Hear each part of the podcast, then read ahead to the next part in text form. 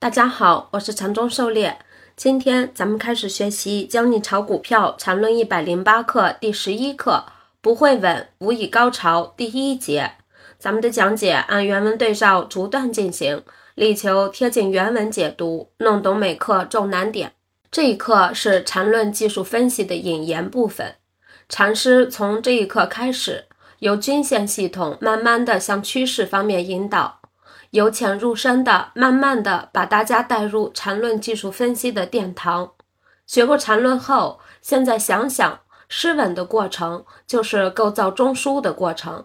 这里提到的陷阱，就是趋势背驰构造的一买点。缠论原文：甄别早泄难，必须要选择三个独立的系统，其中一个最常用的，就是所谓的技术派玩意儿。单纯的技术派是不行的，单纯的非技术派也是不行的。技术派的玩意儿必须也只能在三个独立系统里才会有大的功效。狩猎解读：三个独立系统的乘法概率是战胜市场的根本，任何一个单一的系统都不能有足够的保障。完全靠技术分析在股票市场中存活是可以的。但是要高效赚钱是远远不够的。技术面、基本面、比价系统是缠论分析中的三面，只在技术面里缠来缠去，缠得晕头转向，那就太初级了。当然，技术面要够硬才行。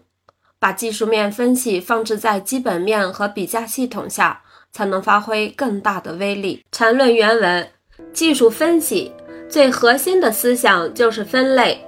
这是几乎所有玩技术的人都搞不清楚的一点。技术指标发出买入信号，对于技术派来说，就以为是上帝给了暗示一般。抱着如此实践，几乎所有技术派都很难有大的成功。技术指标不过是把市场所有可能的走势进行一个完全的分类。为什么技术派事后都是高手，真正干起来就个个阳痿？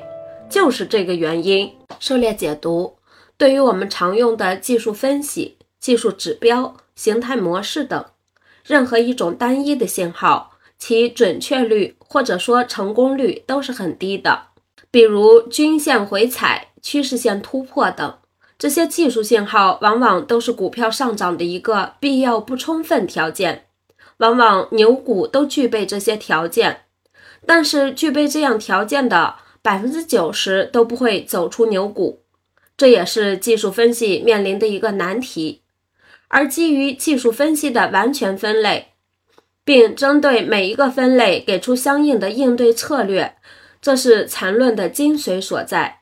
走势的划分、级别的确定、中枢的识别，最终都是为了分类。买卖点也是分类。缠论原文：技术分析可说的东西太多了。这指标那指标如何应用？关键就是上面所说的分类问题。任何技术指标只是把市场进行完全分类后，指出在这个技术指标的视角下，什么是能搞的，什么是不能搞的，如此而已。至于这个指标对应的情况是否百分百反映在实际的走势上，这个问题的答案肯定是否定的。否则，所有的人都可以按照这指标操作，哪里还有亏钱的人？然而，只要站在纯粹分类的角度考察技术指标，那么技术指标就会发挥它最大的威力。狩猎解读，我们常说的技术分析、技术指标，其输入都是量价的基本信息，如收盘价、开盘价、最高价、最低价、成交量等。在此基础上进行一系列计算输出的技术信号，它们所依赖的输出是一样的，反映的分析结果也趋于同质，只是或多或少有些区别罢了。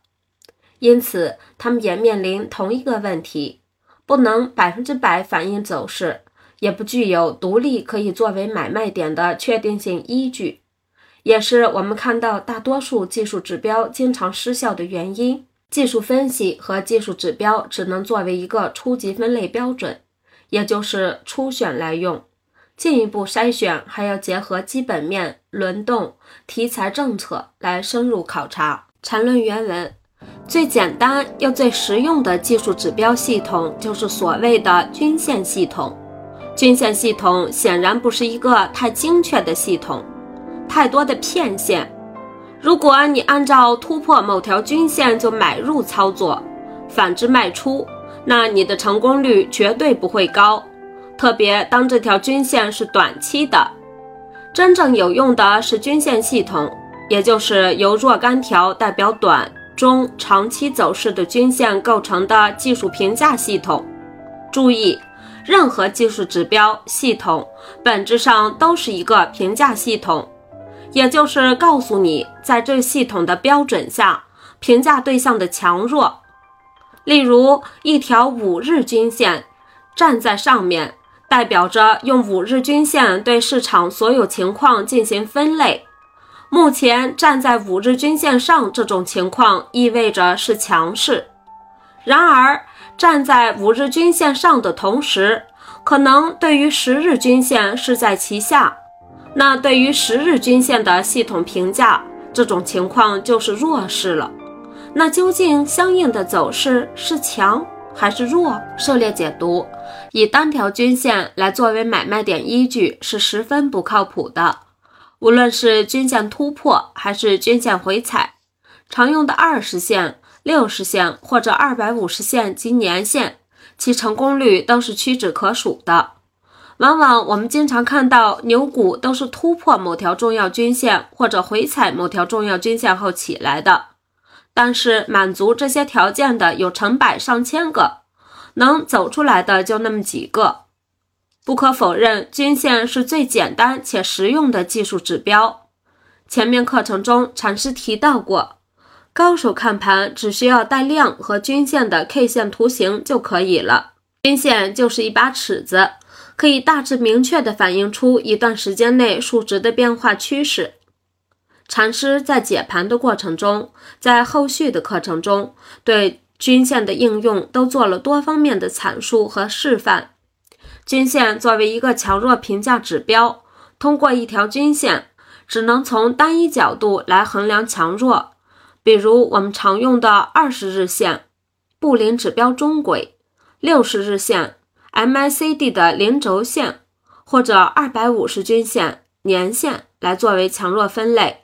但这个是相对的。还有一种情况，我们用多条均线来进行强弱评价，常用的是均线多头排列和均线空头排列等。